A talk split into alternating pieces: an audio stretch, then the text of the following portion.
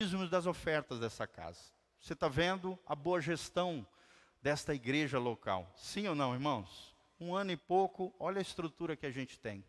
E a gente sempre está investindo. Quando sobra um dinheirinho, a gente joga para um fundo de reserva, para quem sabe no futuro a gente poder construir, comprar um terreno, construir a nossa casa. Já estamos guardando, graças a Deus, recursos para isso. E isso é um milagre. Em plena pandemia e é fruto da vossa generosidade, do seu empenho, do seu apoio e da sua fidelidade à casa do Senhor. Quem é que governa você? Mamon, o dinheiro, ou Jesus de Nazaré? O momento das ofertas é o momento de provar o nosso coração diante de Deus. E lembre-se, a fidelidade nas pequenas coisas é uma grande coisa para Deus. Quem for fiel no pouco, que é o que Deus pede, dízimos e ofertas, Deus vai dar muito mais para você é o que diz o texto sagrado. Ele vai abrir as janelas dos céus, vai derramar tamanha bênção que você não vai ter nem celeiro para guardar aquilo que Deus vai derramar de bênção e prosperidade para a sua vida. Amém? Quem crê nisso, dá um glória a Deus. Então feche os seus olhos, prepara a sua oferta com carinho diante do Senhor, com gratidão e alegria diante de Deus. Você que está nos assistindo também pode contribuir através dos dados que nós estamos colocando e vamos orar agora pela palavra e pelas ofertas diante do Senhor. Pai, nós estamos aqui na tua casa gloriosa, Pai, a casa do Senhor. Como foi bom te adorarmos ali cantarmos louvores diante do Senhor. E agora queremos te adorar, queremos te louvar através dos dízimos e das ofertas. É uma maneira de nós reconhecermos tudo aquilo que temos recebido da parte do Senhor, como fruto da tua graça, do teu favor, da tua bênção sobre nós. Abençoa os nossos queridos irmãos e irmãs, aqueles que têm sido fiéis no dízimo, nas ofertas, aqueles que ainda não entenderam, sejam movidos pelo Espírito Santo para estarem contribuindo conosco, assim como muitas pessoas, até gente de fora dessa igreja, tem feito isso, colaborado, investido na casa do Senhor, na obra do Reino de Deus, na causa do Evangelho de Jesus Cristo. Nós te louvamos pela vida de cada um deles, abre as comportas do céu céus, derrama chuva de bênção sobre os teus filhos, de tal forma que haja abundância, bênção, prosperidade, graça, glória, unção, poder e favor do Senhor sobre nós. Nós repreendemos os demônios, cortador, migrador, devorador, destruidor, demônios que agem nas finanças para tentar ataviar, atrapalhar, impedir, bloquear a chegada dos recursos nas mãos dos teus santos. Ouçam demônios, vocês estão proibidos de agir, impedidos de agir pelo poder de Deus, estão impedidos, bloqueados, falidos, em nome de Jesus. Apenas os anjos de Deus estejam trabalhando a nosso favor, liberando causas na justiça, pensões, aposentadorias que estão travadas, Pai, enviando clientes, negócios, abençoando com portas de emprego, ó Deus, novos e novos clientes, negócios, promoções no trabalho, crescimento no, de bens materiais e abençoando de forma sobrenatural aqueles que têm sido fiéis nos dízimos e nas ofertas diante do Senhor. Nós te louvamos por tudo isso, Pai, e também colocamos o momento da tua palavra diante de nós. Ó Deus, fala conosco através da tua palavra, ministra aos nossos corações, derrama a tua glória nesse lugar, que possamos ser inconformados com este mundo e possamos viver a vida que agrada o Senhor Jesus. É o que nós te pedimos, ó Deus, de todo o coração, para o louvor e glória do teu nome, em o nome de Jesus. Amém, amém e amém. Amém? Então você pode vir aqui à frente, trazer a sua oferta diante do Senhor. Louvado seja o nome de Deus, tá bom? E as crianças também já podem vir, as criancinhas que vão para suas salinhas. Deus vos abençoe, amados. Obrigado pelo carinho, pela bênção. É bom demais. Venham para cá, criancinhas. Mais alguém? Estenda suas mãos para as nossas criancinhas. Isso. Os filhotinhos aqui. Vamos abençoar as futuras gerações, né? Deus abençoe. Olha que meninada linda. Pai, no nome de Jesus, nós queremos abençoar as nossas crianças. tua palavra diz: Vinde a minhas criancinhas, porque delas é o reino dos céus. Levanta esses pequeninos, ó Deus, como homens e mulheres de Deus, cheios do Espírito Santo, da graça e da glória do Senhor, que sejam profetas, profetizas, que os cinco ministérios sejam levantados através das futuras gerações, homens fiéis, homens zelosos, mulheres de caráter, pessoas abençoadas e abençoadoras no reino de Deus.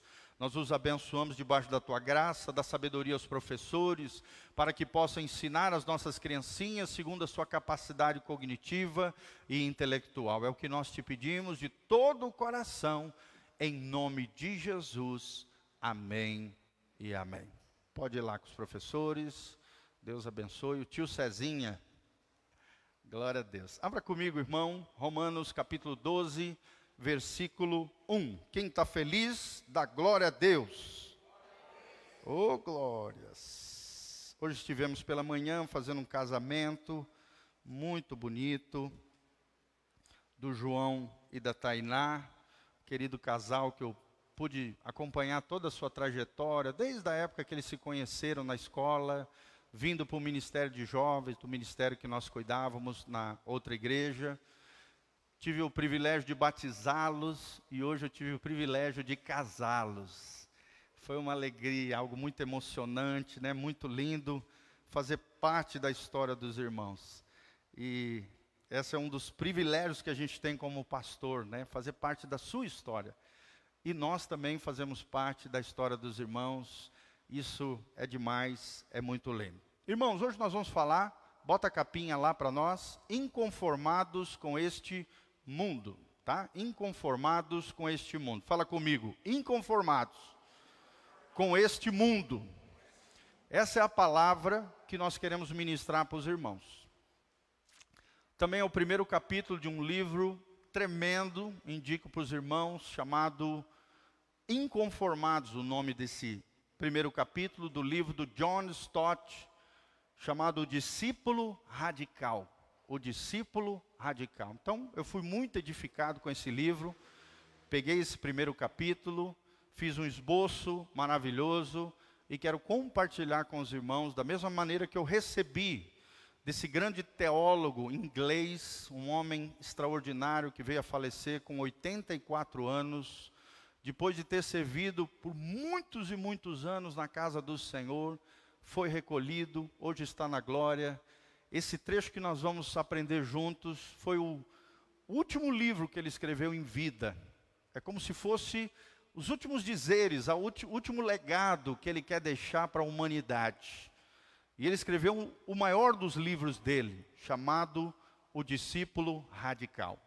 Radical não no sentido de desequilibrado, destrambelhado, louco, mas radical no sentido de que tem raiz, tem profundidade com o Senhor. Amém? Quem quer ter profundidade aqui com o Senhor? E eu acho que se encaixa muito bem dentro do mover do rio profético que nós temos tido, né? Eu ministrei sobre quatro níveis de vida no espírito, depois o rio do ministrou sobre entrar na brecha e fazer a diferença juntamente com o Senhor. E hoje creio que essa palavra também vai chacoalhar a sua vida, inconformados com este mundo é o que nós aprendemos em Romanos 12, a partir do primeiro versículo até o versículo 2. Vamos ler então o que o apóstolo Paulo, cheio do Espírito Santo, nos ensina através do texto sagrado. Ele nos ensina o seguinte, irmãos: Rogo-vos, pois, irmãos, pela compaixão de Deus, que apresentei os vossos corpos em sacrifício vivo, santo e agradável a Deus que é o vosso culto racional. Culto inteligente é oferecer o seu corpo, todo o teu ser, corpo, alma e espírito, para Deus como um sacrifício. Da mesma maneira que antigamente, né, se sacrificavam animais num, em doze pedras que eram colocadas, lavradas e colocadas diante do Senhor, cada uma das pedras representando as doze tribos de Israel, o povo de Deus se colocava lenha, se ateava fogo num sacrifício diante do Senhor para a purificação dos pecados. Da mesma maneira, trazendo todo esse simbolismo, Paulo diz: o sacrifício que Deus quer agora, irmão, é a sua santidade, é a vida piedosa, é a sua consagração ao Senhor, é você oferecendo o seu corpo, a sua alma, todo o seu ser, como um culto inteligente diante do Senhor. Amém? E a pergunta que Deus nos faz nessa noite é: você tem andado em santidade? Você tem se oferecido como um sacrifício vivo diante do Senhor? Será que quando Deus vê a sua vida, ele se alegra, um sorriso brota no rosto de Deus, ou ele fica triste com os caminhos que você tem tomado, as escolhas que você tem feito, as atitudes equivocadas que você tem tido? Irmãos, o que Deus quer não é apenas reteté, Deus quer um culto inteligente. Amém? Nós temos pregado desse altar uma fé inteligente, que crê, que crê no sobrenatural, que quer ver o poder de Deus agindo na nossa vida, amém? Milagres e maravilhas acontecendo, coisas sobrenaturais de Deus para nós, mas também uma fé inteligente, um culto inteligente. Eu e você nos consagrando, nos dedicando, nos oferecendo como um sacrifício vivo, santo e agradável também a Deus. Amém? E o versículo 2 é o destaque do que nós vamos falar hoje. E não sede conformados, ou seja, não tomem o molde, a forma deste mundo, mas sede transformados pela renovação do vosso entendimento, para que experimenteis qual seja a boa, agradável e perfeita vontade de Deus. Amém? Quem quer experimentar a boa, perfeita agradável vontade de Deus? Para que você viva isso que Paulo está nos ensinando, você precisa de duas coisas. Primeiro, ser um inconformado. Não se conformar, não trazer o molde, o modelo, o exemplo equivocado desse mundo. E a segunda coisa que ele pede é que eu e você tenhamos uma metanoia. Meta mudança, noia mente. Não é noia de cigarro de maconha, tá, gente? É, a gente fala, ah, ali o noia. Não, noia em grego é mente. E Deus está falando, mude a sua mente. Transforme a sua mente pela palavra. E não tome a forma do mundo, seja um inconformado. Amém? Vira para o irmão que está do seu lado e fala: seja um inconformado. E nós vamos entender como é que esse mundo anda e como é que Deus quer que nós reajamos, né? Vivamos diante desse mundo que está de mal a pior, um pecado tem trazido outro pecado. Mateus 24 diz que nos últimos dias o, o pecado se multiplicaria e o amor se esfriaria. É o que nós estamos vendo, a nossa sociedade, o amor está se esfriando, o pecado tem se multiplicado. Como é que o crente tem que reagir diante desse mundo pernicioso, que quer nos moldar, que quer nos engodar, nos, nos atolar no seu lamaçal de sujeira, de corrupção e de pecado? Como é que eu e você temos que nos portar diante desse mundo poluído e corrompido? E a resposta de Paulo é como um inconformado. Amém? Primeiro nós precisamos entender qual é a responsabilidade da igreja. A responsabilidade da igreja é viver, servir e testemunhar a esse mundo perdido. E não se contaminar com o mundo. É o que Paulo está dizendo aqui no versículo 2. Outra coisa que John Stott diz ali no seu livro, eu achei tremendo, quero trazer para você, ele diz assim: não devemos preservar a nossa santidade fugindo do mundo, como faziam os antigos, né? principalmente na época dos monastérios, eles se isolavam do mundo, é chamado de ascetismo. Você escapa, também é conhecido como escapismo. Você sai do mundo, só que muitas vezes o mundo não saía deles. Não adianta se isolar no monastério achando que você vai ficar mais santo lá.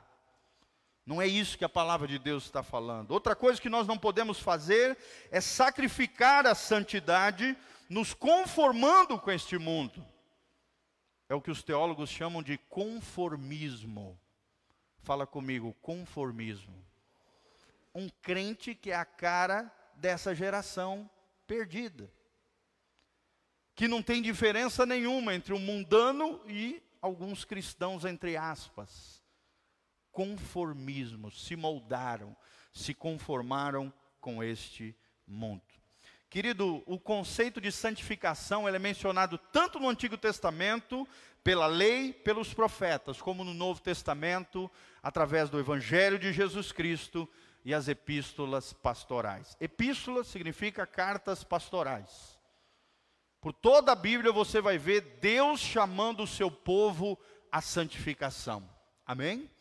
Desde lá da lei, da Torá, da lei mosaica, Deus dizendo: sede santos, porque eu, o Senhor vosso Deus, sou santo. Se separem. O que, significa santidade? No hebraico, kadosh, separado para um propósito. Deus não está pedindo perfeição aqui, porque na dimensão humana, terrena, como pecadores, seria uma missão impossível. Mas como pecadores podemos nos arrepender dos nossos pecados. Amém? Podemos viver debaixo da graça de Deus, do poder do Senhor, dizendo não para as coisas erradas e nos dedicando exclusivamente ao nosso Criador. Esse é o conceito de santidade bíblica. É eu e você nos separando, nos dedicando, nos consagrando ao Senhor Jesus. Qual é o nosso chamado como igreja? É a pergunta que surge para mim e para você. E a resposta de Deus é um inconformismo radical à cultura circundante. O que, que significa isso, cultura circundante? Nós estamos inseridos numa cultura mundana, mas mesmo em meio a essa cultura circundante, cultura mundana, nós temos que ser radicalmente diferentes. Amém? O autor traz dois exemplos. Olha só, presta atenção que coisa extraordinária. E eu marquei isso no meu coração. Ele diz assim: Nós não seremos caniços agitados pelo vento, nos dobrando diante das rajadas da opinião pública. Seremos como pedras inabaláveis de Deus em uma correnteza poluída desse mundo. Amém? Fala comigo, pedras inabaláveis de Deus. Eu quero declarar isso sobre a tua vida em nome de Jesus. Quem recebe, fala: Eu recebo, eu serei uma pedra inabalável de Deus nesta geração contaminada, nessa correnteza poluída. E não um caniço que fica para lá e para cá, querendo agradar a todos e desagradando o Senhor. O que, que diz em Atos 4? Mais importa agradar a Deus do que aos homens. Os principais da sinagoga deram uma camaçada de pau nos dois apóstolos e disseram: Ó, oh, não quero mais que vocês falem desse Jesus, desse Evangelho, desse Cristo. E os cabras foram macho. Na frente dos principais da sinagoga. Depois de ter levado 39 chibatadas, eles olharam para aqueles homens religiosos que estavam cegos pela sua religiosidade e disseram: mais importa agradar a Deus do que aos homens. É esse tipo de gente que Deus quer levantar na casa na rocha. Homens e mulheres de rocha. Amém? Não é do a rocha, é de rocha. Eu fui levar uma ceia, né, para a vovó da Débora. Ela falou: "Irmão, qual é a tua igreja?" Eu falei, igreja casa na rocha. Dela começou a dar risada. Quá, quá, quá, quá, quá. Igreja do Arrocha? Falei, tá amarrado, irmã. É igreja casa na rocha. Amém? Pedras inabaláveis de Deus. No meio de uma geração contaminada e poluída. Nós não seremos também como peixes mortos que boiam na correnteza desse mundo, mas nós seremos peixes vivos que sobem contra a maré até chegarem às águas límpidas e profundas do nosso Deus.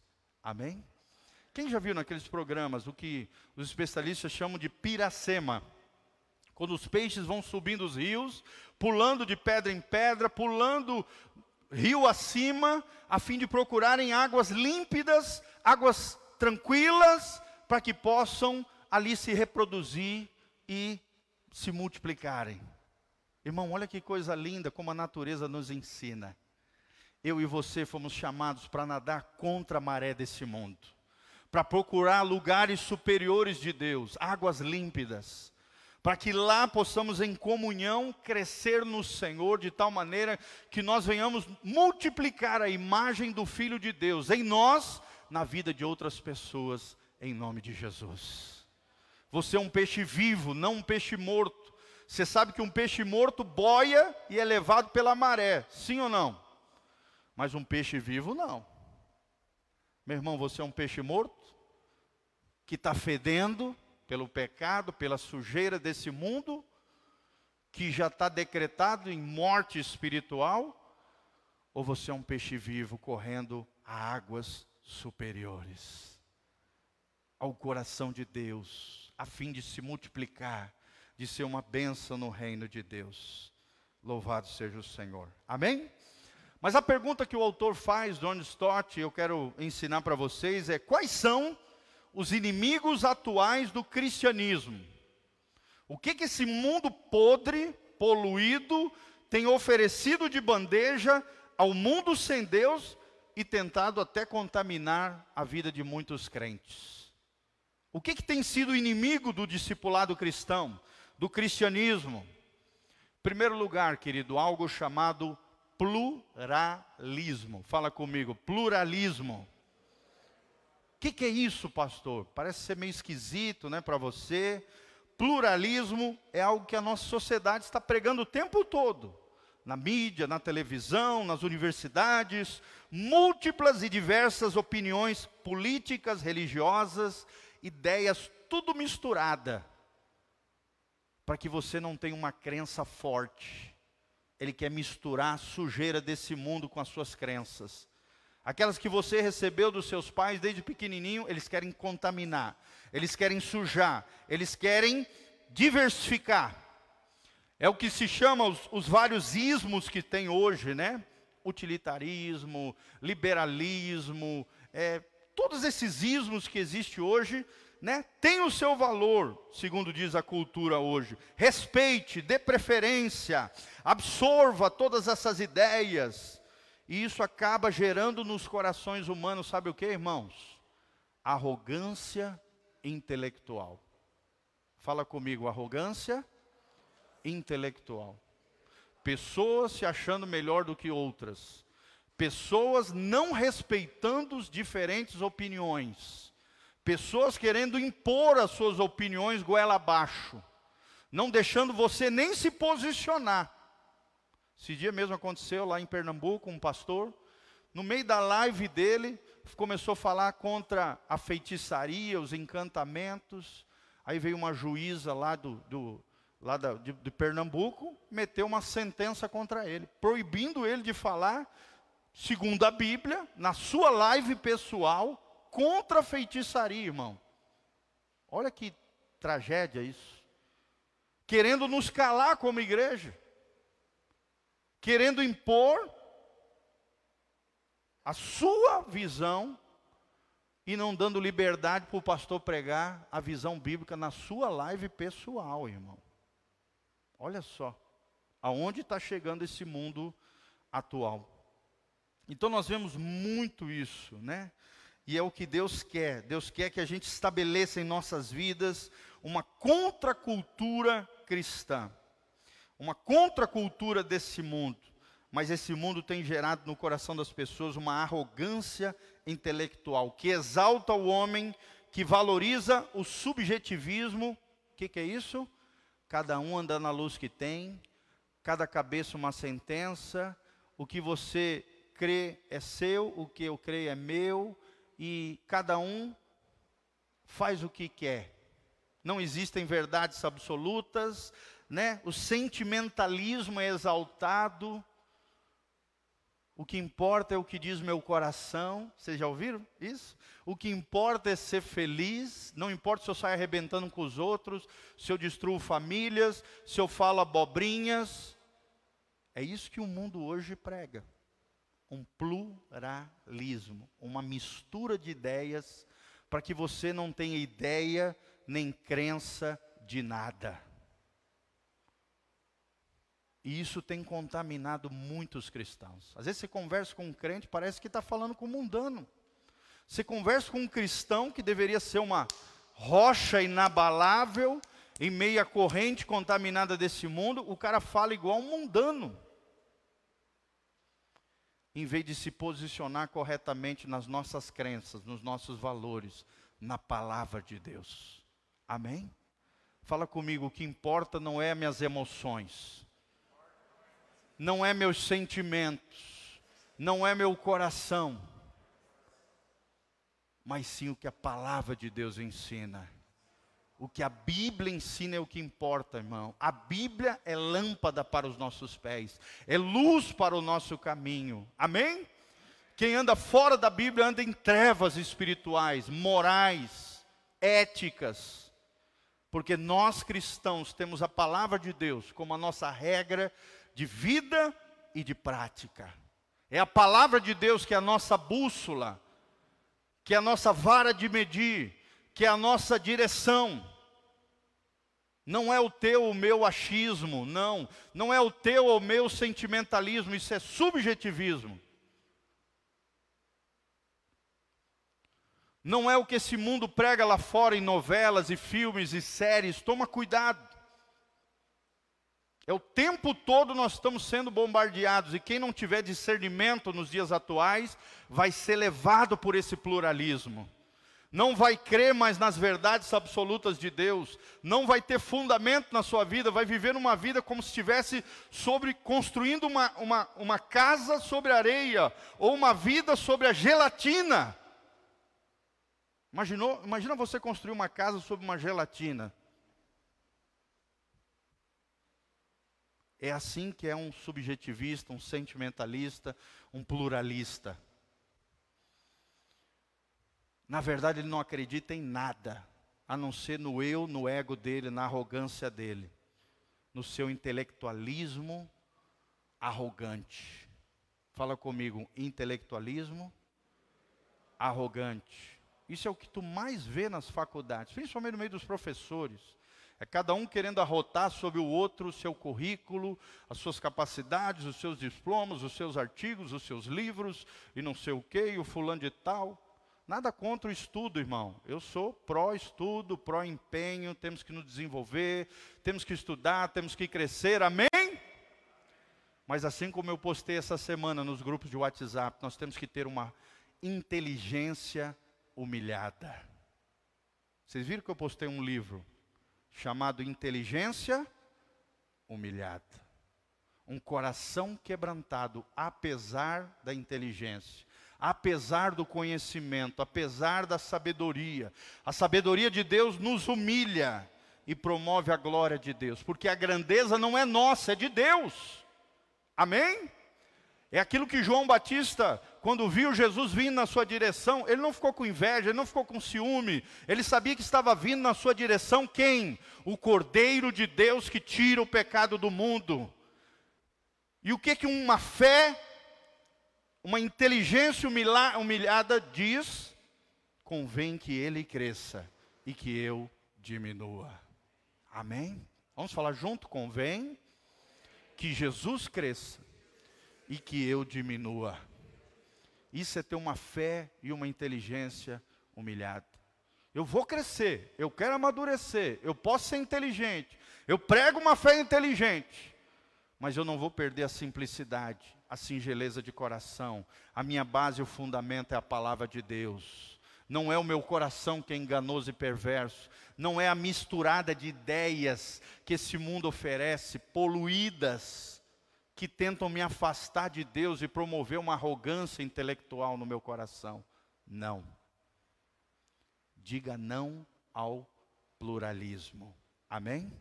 Fala comigo, não ao pluralismo. Como é que o crente responde diante desse inimigo dos nossos tempos, chamado pluralismo?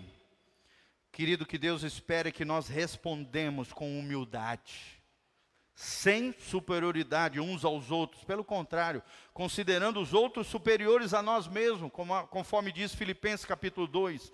Afirmaremos a nossa fé com firmeza, com convicção em Deus, gerada pelo Espírito Santo. Amém? Inclusive tem um livro do Charles Swindoll chamado Firme os seus valores. Fala para o irmão que está do seu lado, meu irmão, firme os seus valores. Como diz o paranaense, né? Fica firme. Fica firme, meu irmão. Amém? Não seja uma gelatina, um cara mole, uma mulher molenga, sabe, que é levado igual uma barata tonta na, na, na, nas coleguinhas, né? nos enganos que as amiguinhas que não tem Deus querem te levar. Não, você vai ser uma rocha de Deus inabalável em meio a essa corrente poluída. Você não vai ser um peixe morto levado pela corrente, você vai ser um peixe vivo que está subindo contra a maré, contra essa cultura poluída desse mundo, procurando águas superiores do Espírito Santo sobre a tua vida. Amém? Amém, irmãos? Segundo inimigo do crente, segundo inimigo do discipulado cristão, o materialismo. Aqui eu acho que está o maior de todos. Materialismo. O que, que é isso, irmãos? É uma preocupação ou foco nas coisas materiais. Nós sempre vamos estar falando sobre isso aqui. É quando você dá valor a esse copo mais do que o seu irmão, por exemplo. O cara deixou cair o copo, quebrou. Ah, não sou mais teu amigo. O que, que é mais importante, a tua amizade com o irmão ou o copinho? Os 10 reais que tu emprestou ou uma amizade de 10 anos com aquele, com aquele irmão que esqueceu às vezes de te devolver 10 reais? O materialismo coloca os 10 reais, o copo, acima das relações, acima das pessoas. As coisas materiais se tornam mais importantes que as pessoas. Se torna uma espécie de Deus, irmãos. Deus. Isso abafa a nossa vida espiritual, prejudica a nossa confiança em Deus e firma os nossos olhos nessa terra e tira do céu. Quantos e quantos crentes não querem que Jesus volte em breve? Porque tem o seu coração apegado às coisas dessa terra. Ah, eu ainda não recebi meu consórcio, ainda não comprei o carro que eu queria, ainda não comprei a minha casinha. Irmão, você vai ter uma mansão lá no céu. Amém? O que, que diz João 14? Não se turbe o vosso coração. Crede no Pai e também crede em mim, diz Jesus. Na casa de meu pai há muitas moradas, se não fosse assim eu não vos teria dito, mas eu estou indo para lá, para que aonde eu estiver, vocês estejam comigo também. Tem gente se apegando a esse mundo, esquecendo que nós somos estrangeiros, peregrinos nessa terra, o céu é o nosso lugar. Tudo isso aqui, irmão, vai ficar para trás quando o arrebatamento de Jesus chegar. Nós vamos subir e a estrutura vai ficar. Tem igrejas que fazem isso, igrejas materialistas. A estrutura se torna mais importante que as pessoas. A estrutura acaba matando pastores e obreiros. As pessoas são o maior tesouro que existe na terra. Amém? O que, que Jesus disse? Uma alma vale mais do que todas as riquezas desse mundo. Mas o materialista não. O materialista é apegado às coisas dessa terra. Mateus 6,19 diz: Jesus diz: Não armazenemos tesouros na terra. Ou seja, não ajunte tesouros nessa terra, mas sim tesouros nos céus Jesus fala de almas, fala de galardão para aqueles que ganharem almas para Jesus, daqueles que investirem os seus recursos na obra do Senhor. Somos advertidos na palavra de Deus contra a avareza. A avareza é o amor excessivo pelo dinheiro e as coisas materiais. Somos advertidos na Bíblia contra a inveja. O que, que é inveja? É achar que aquilo que o outro tem, quem merece é você e não ele. Somos alertados contra a cobiça, querer aquilo que o outro tem. Vocês estão entendendo? Avareza, amor ao dinheiro e às coisas materiais. A inveja é achar que aquilo que o outro conquistou, recebeu ou ganhou, ele não merecia. Quem merecia é você. E a cobiça é achar que aquilo que o outro tem, eu vou tomar posse, é meu. Eu vou arrancar dele. Quem merece sou eu.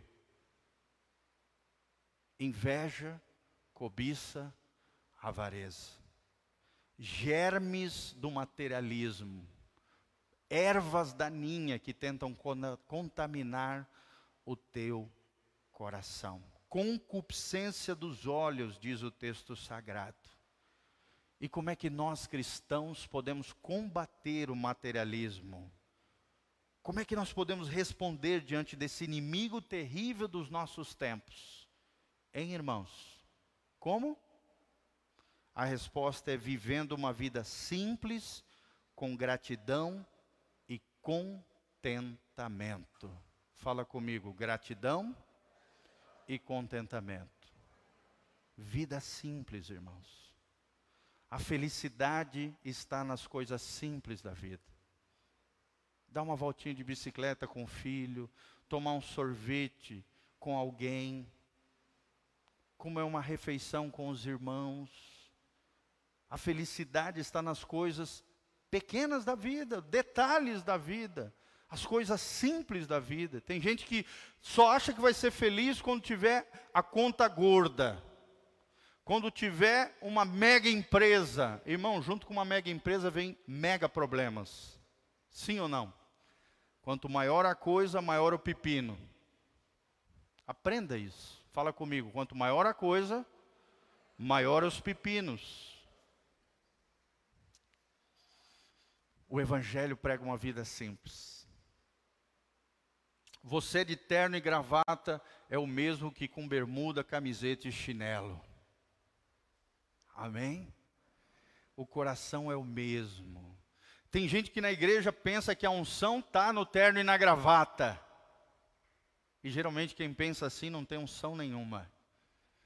Eu posso vir de chinelo de dedo, bermuda e camiseta, e Deus se mover muito mais do que alguém com terno e gravata. Amém? Porque a unção está na pessoa, está num coração totalmente dedicado ao Senhor, num coração entregue, rendido, consagrado, que ora, que busca não está na roupa. É claro que a gente tem que se vestir legal, né? Não podemos andar relaxado igual uma Maria Mulambo. Não. Miserável, né? Não. Amém?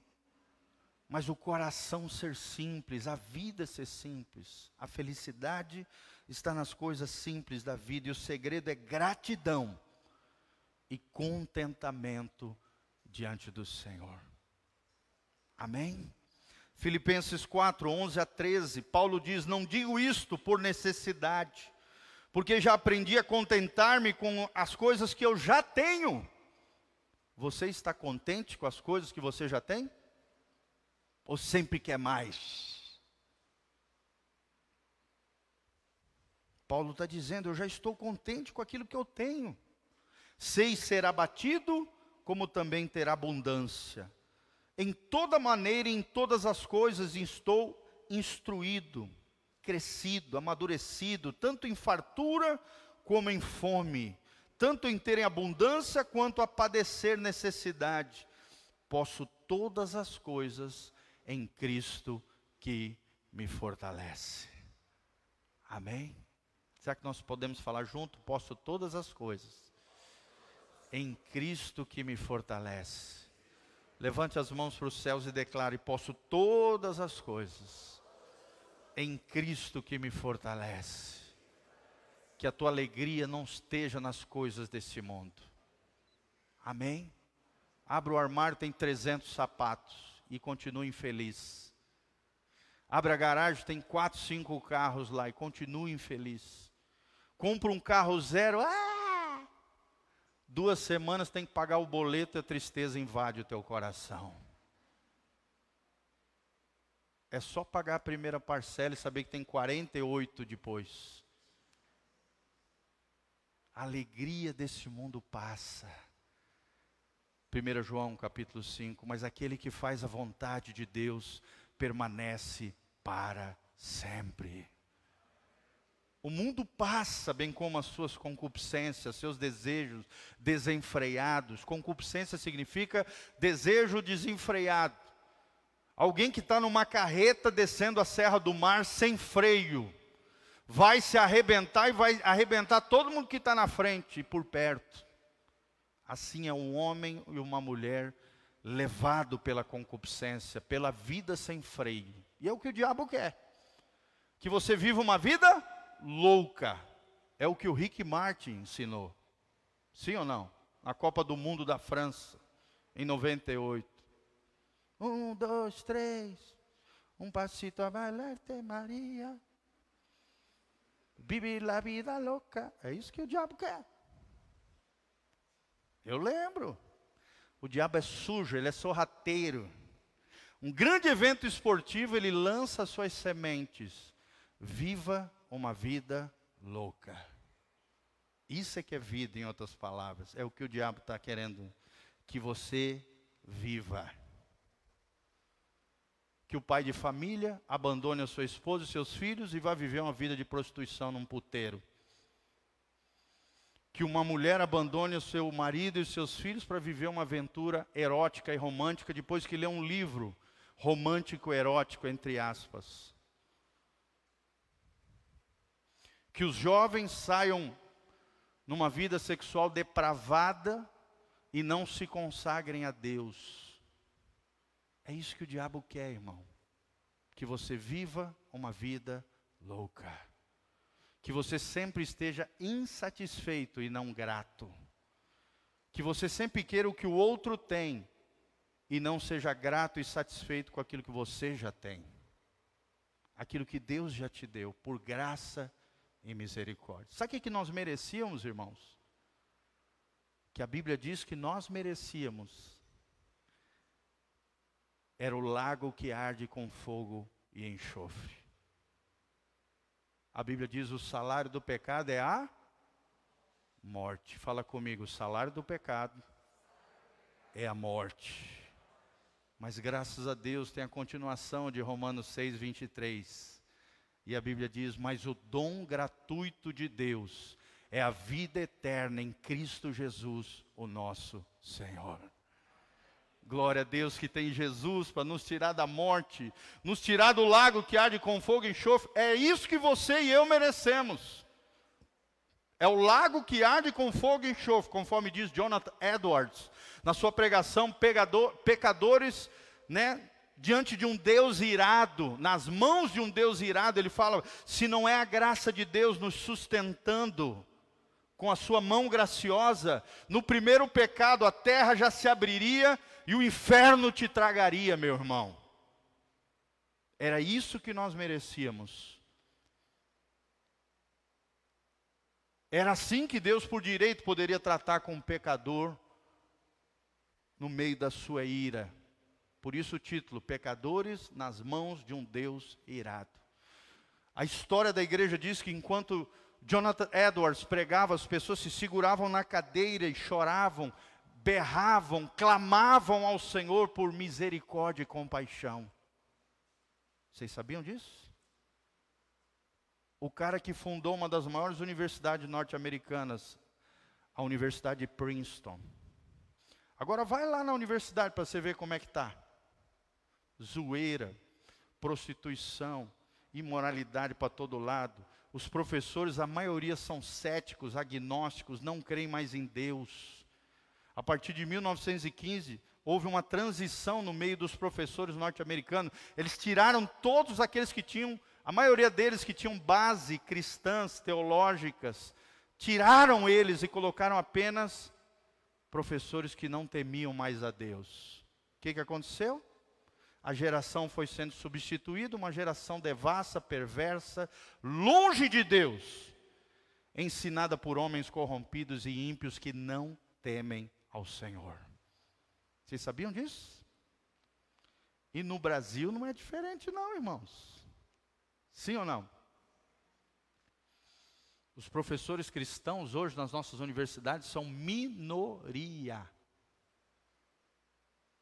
A maioria são ateus, agnósticos e combatentes ao Evangelho de Jesus Cristo, contra. E promovendo o outro lado dos vermelhinhos. Vocês sabem de quem que eu estou falando. Graça e paz.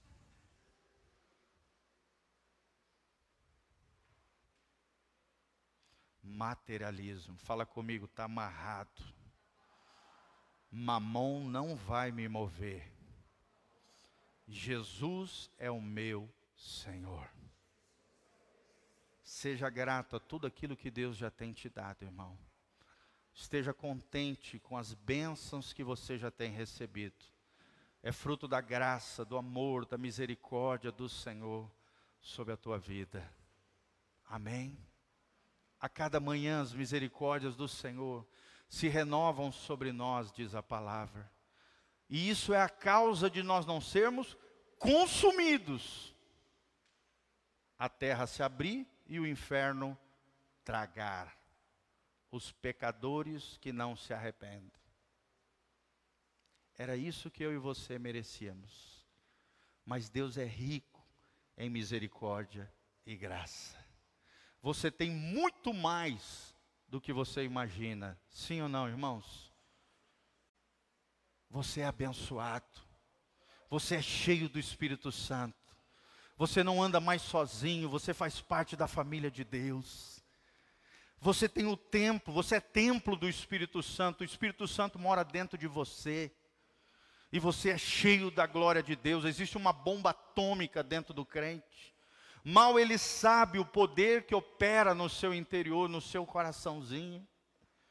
Irmão, deixa o Espírito Santo fluir em você, querido. Deixa o Espírito Santo te usar com poder. Amém? Pastor Giovanni não vai restringir ninguém, irmão. Deixa Deus te usar. A minha felicidade é ver todos vocês fluindo nos dons, é se movendo encharcados com a glória de Deus, é se movendo no sobrenatural de Deus.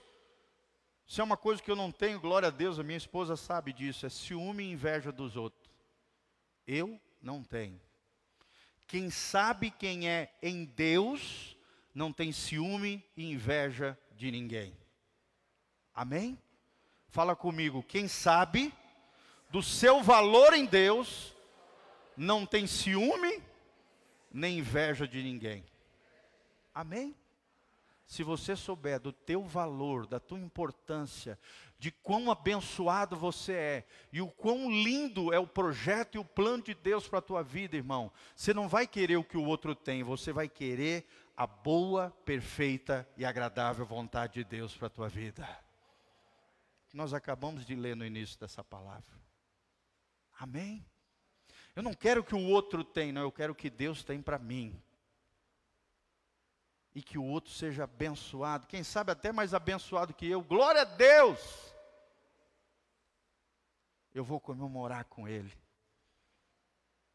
Amém? É esse tipo de crente que a gente quer gerar aqui dentro dessa comunidade. Uma comunidade que não vai ter tititi, fofocaiada, falando mal dos outros, um, um crente querendo derrubar o outro, um crente dando um pontapé na bunda do outro, puxando o tapete do outro. Não, irmão crentes maduros que sabem quem são em Cristo. Amém? Que não vai ter inveja, que não vai ter ciúme, não, mas que sabem quem são no coração de Deus. Amém? Descubra quem você é dentro do coração de Deus, e essa vai ser uma revolução na tua vida. Mesmo que os outros falem mal de você, ah, porque o fulano disse isso de mim, grandes coisas. Olha a minha cara de preocupado. Se eu sei quem eu sou em Cristo, o que os outros falam de mim, estou me lixando, irmão. Mais importa agradar a Deus do que aos homens. Se nem Jesus agradou todo mundo, eu e você vamos agradar? Sim ou não? Claro que não, irmão. Nós somos imperfeitos. Eu quero agradar a Deus. Se a minha consciência, como disse Paulo, seja a paz de Cristo, árbitro nos vossos corações. Se eu tenho a paz de Cristo aqui dentro, se a minha consciência está limpa diante de Deus, se eu tenho um travesseiro macio para dormir chamado consciência limpa diante de Deus, meu irmão, o mundo, como diz o Livros para Adorar, né? O mundo pode estar tá caindo ao meu redor. A paz de Deus transcende toda e qualquer furdunço lá fora.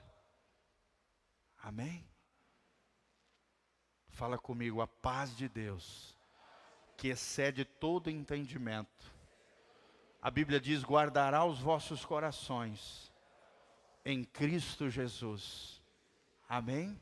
O que que guarda o teu coração diante da guerra lá fora do mundo?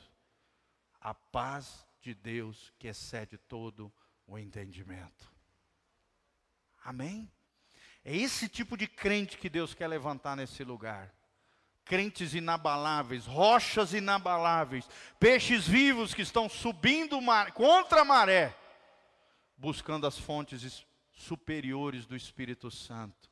Homens e mulheres que se movem no Espírito Santo, homens e mulheres que ouvem a voz de Deus, e a gente tem ficado muito feliz de ouvir os relatos dos irmãos. Deus está derramando, né? O pastor Rildo falou isso para nós também. Deus está derramando nesse lugar um rio do Espírito. Quem acredita nisso, dá um glória a Deus.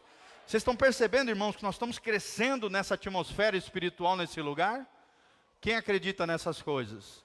O rio de Deus está crescendo nesse lugar, irmão. E daqui a pouco nós vamos voar no espírito aqui, irmão. Não literalmente, tá? Por favor, não é isso. Mas no espírito nós vamos voar.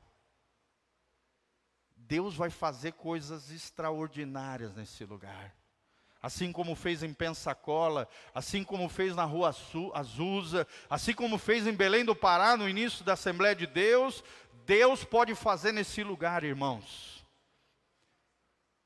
Olha, eu fico arrepiado só de falar. Imagina um culto onde não vai ter pregador, o Espírito Santo vai ser o pregador. Um culto onde o povo de Deus vai estar todo prostrado no chão, chorando, clamando a Deus por misericórdia por causa dos seus pecados. As pessoas vão entrar dentro da igreja e vão ser tomadas pelo Espírito Santo. Eu acredito nessas coisas, irmãos. Você também? As pessoas vão ser libertas só de entrar naquela porta lá, em nome de Jesus. É o que nós temos orado nesse lugar. Pessoas vão ser curadas aqui dentro. Deus já está curando pessoas aqui dentro, irmãos de forma sobrenatural. Porque um bando de guerreiros loucos de Jesus, né, estão dobrando o joelho, orando, intercedendo junto com o seu pastor, clamando a Deus, invocando o Deus Todo-Poderoso para operar maravilhas a seu favor. Amém? E nós vamos fechar, nós vamos ter que parar por aqui, o tempo já se esgotou. Quem foi abençoado aí, dá um glória a Deus. Nós vamos terminar no outro episódio, em nome de Jesus. Deus nos levou para uma outra maré. eu achei que eu ia terminar hoje, mas não deu tempo, glória a Deus. Quem manda não sou eu, é Ele, né? Vocês estão vendo que está tudo meio. Eu quero andar no rio de Deus, irmão. Você também? Assim como a nossa amada irmã, né? Saiu do batismo, não conseguiu dirigir, porque o Espírito Santo veio sobre ela, começou a rir, veio uma alegria, veio um gozo. Ela ficou tão tomada pelo Espírito Santo depois do batismo que ela não conseguiu nem dirigir, teve que pedir para os seus amigos que estavam junto para ir dirigir o seu carro. Amém, Valéria? Eu creio nessas coisas sobrenaturais, irmãos. E isso não é só para Valéria. Olha as palavras de Jacó no final da sua vida. Elas continuam perdurando eternamente no mundo do espírito. Jacó disse: O Senhor visitará o seu povo. Gente do céu, eu estou todo arrepiado. Quem recebe essa palavra sobre a sua vida, levante as suas mãos para o céu, fala assim: O Senhor vai me visitar. Fala de novo: o Senhor vai me visitar com a sua glória, com a sua presença, Fala comigo, Senhor, vai me visitar. Senhor, eis-me aqui. Fala para ele. Visita o teu povo. Senhor, visita a minha casa. Senhor, visita a minha vida. Senhor, visita os meus filhos. Imagina, gente, crianças cheias do Espírito Santo, falando em outras línguas.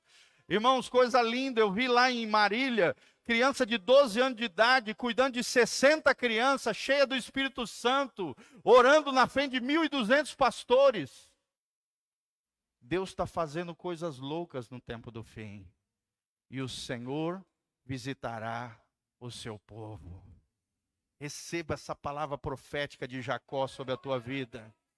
E se você for visitado pelo Espírito Santo, venha depois aqui na frente dar testemunho da visitação sobrenatural de Deus sobre a sua vida. Assim como eu compartilhei com vocês lá no ano de 2021, eu me lembro, eu estava lendo Caçadores de Deus. Já falei isso aqui algumas vezes, vou repetir para quem não ouviu. Estava lendo um livro do Tommy Tenney chamado Caçadores de Deus, dentro de um ônibus na cidade do México. O Espírito Santo veio sobre mim dentro do ônibus, eu fui tomado pela glória de Deus. O Senhor visitará o seu povo. Se consagre, se santifique, seja um inconformado, irmão. Não se molde com esse mundo, seja cheio do Espírito Santo, seja cheio da glória de Deus, que toda tristeza saia daqui nesse lugar, que toda depressão vá embora no nome de Jesus, que toda cegueira religiosa e espiritual saia no nome de Jesus, que todo legalismo, que todo farisaísmo, que toda hipocrisia, que todo apego a essa terra, que todo mamon, que todo materialismo, que todo pluralismo, que todas as vãs filosofias, enganos e sofismas saiam da sua vida em nome de Jesus e você seja cheio do Espírito Santo de Deus, e o Senhor visite o seu povo. Aleluia! Aleluia! Glória a Deus. Irmão, fica de pé. Glória a Deus. Aleluia. Vamos cantar com a nossa preciosa Elô. Um presente de Deus. Tivemos meses e mais meses, eu, o Rafa e a Débora orando pela Elô. Nós sempre falávamos, um dia Elô vai estar aqui com nós. E Deus ouviu, irmãos. É uma benção não é essa mulher de Deus? Olha que coisa linda. Eu sempre estava orando, Senhor, quando eu estiver pregando, eu quero ter alguém cantando junto comigo. E eu sempre pensava na Elô. Senhor, traz Elô, traz Elô, traz Elô. Glória a Deus. Vamos adorar o Senhor, irmãos. Nós vamos terminar de forma gloriosa nesse lugar. Quem pode sentir a presença de Deus aqui? Traga uma pessoa semana que vem, traga um amigo, traga um colega, traga um irmão, irmão. Se você quer mais de Deus, se renda a Ele em adoração e clame ao Senhor. Aleluia, Senhor. É hora de falar com Deus, irmão. Aleluia. Se renda a Ele,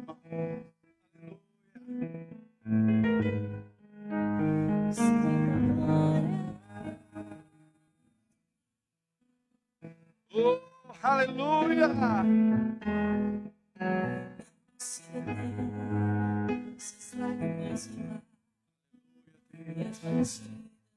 Chamamos, sim, queremos ouvir. Oh, Deus.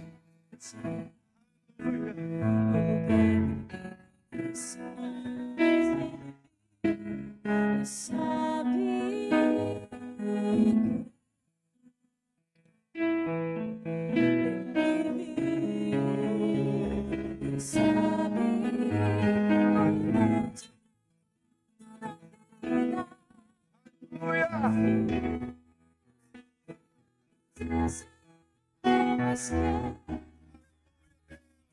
business, business, business, business,